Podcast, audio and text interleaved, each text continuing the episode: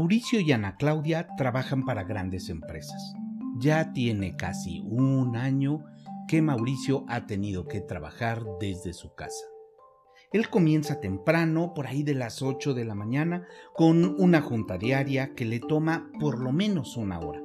Después de esta, cuando ya revisó los pendientes con su grupo de trabajo, su agenda normalmente se ve llena.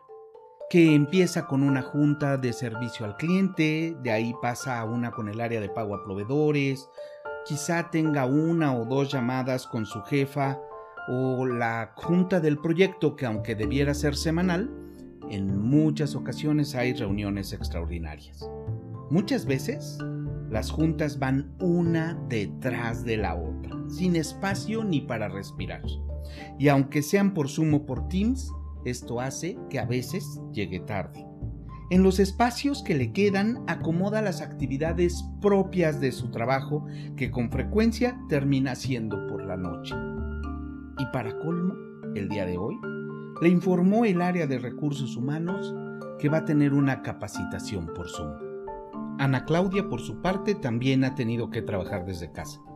Y aunque no es claro para cuándo termine la cuarentena, todo parece indicar que en su empresa el home office llegó para quedarse.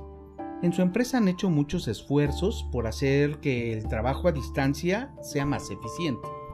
Incluso le han enviado información de balance entre trabajo y vida personal y su empresa contrató un programa de wellness con una consultoría especializada para ello.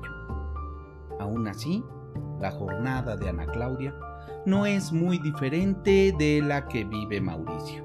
Una similitud más es que ahora también le informaron que tendrá capacitación por Zoom. Esto es más común de lo que creemos. De acuerdo con una encuesta realizada en julio de 2020 por la consultora Pricewaterhouse, 6 de cada 10 mexicanos pensaba que su productividad había aumentado con el home office. Más de la mitad pensaba que la colaboración también había subido. 97% querían mantenerse en el home office y de ellos el 60% quisieran que se mantuviera de dos a tres días por semana.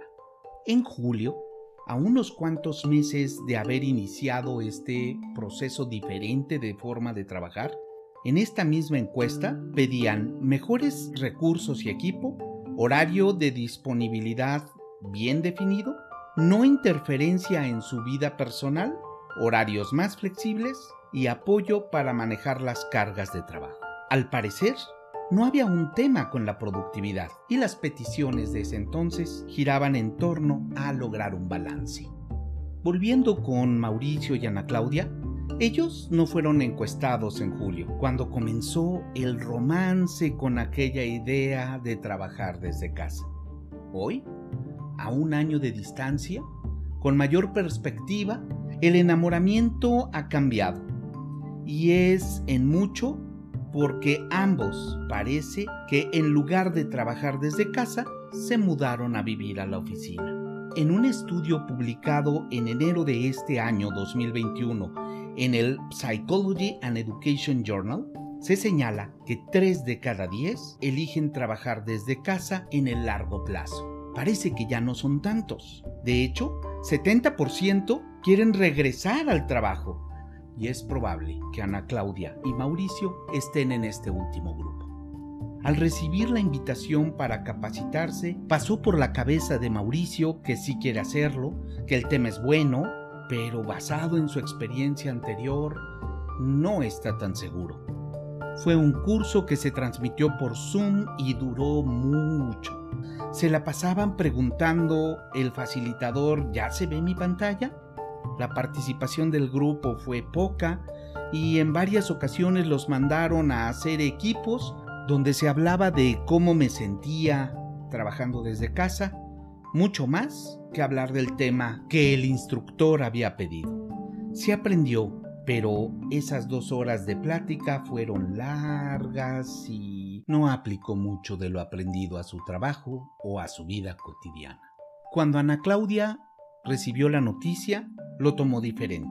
También sabe que será pesado agregar una actividad más en la agenda, pero recordando su curso anterior, se da cuenta que puede ser productivo. ¿Cuál es la diferencia? Tuvo material previo y fácil de leer que descargó de una liga que le mandaron. Le dejaron ver de tarea una película de Netflix antes del curso. El Zoom fue breve y ágil. Cuando los mandaron a grupos, tenía una actividad concreta y sobre todo divertida que sí siguió el grupo. Concursaron y ganaron premios. Y al final, dos acciones concretas que debía aplicar a su trabajo desde casa. La diferencia parece clara. Y justo en el artículo de enero de este año que mencioné antes, los autores hablan no solo de la eficacia de trabajar desde casa, también incluyen qué está pasando con la capacitación en línea usándola para respaldar el desempeño de las personas durante la pandemia.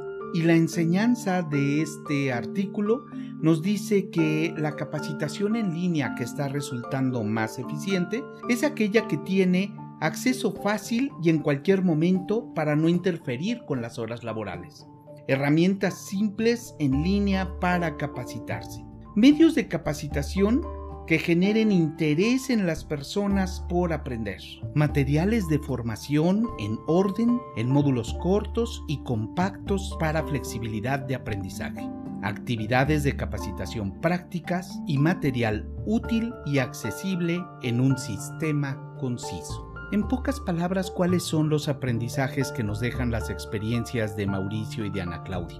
Creo que tiene mucho que ver con algo que leía yo en un artículo que se llama Las empresas ante el COVID-19, en el que los autores mencionan, todas las empresas deberán de cambiar su modelo de negocio o reinventarse, replantear su estrategia, ser proactivas y sobre todo resilientes ante dicha situación.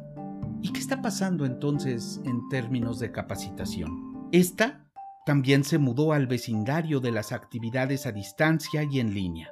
Es vecina del home office.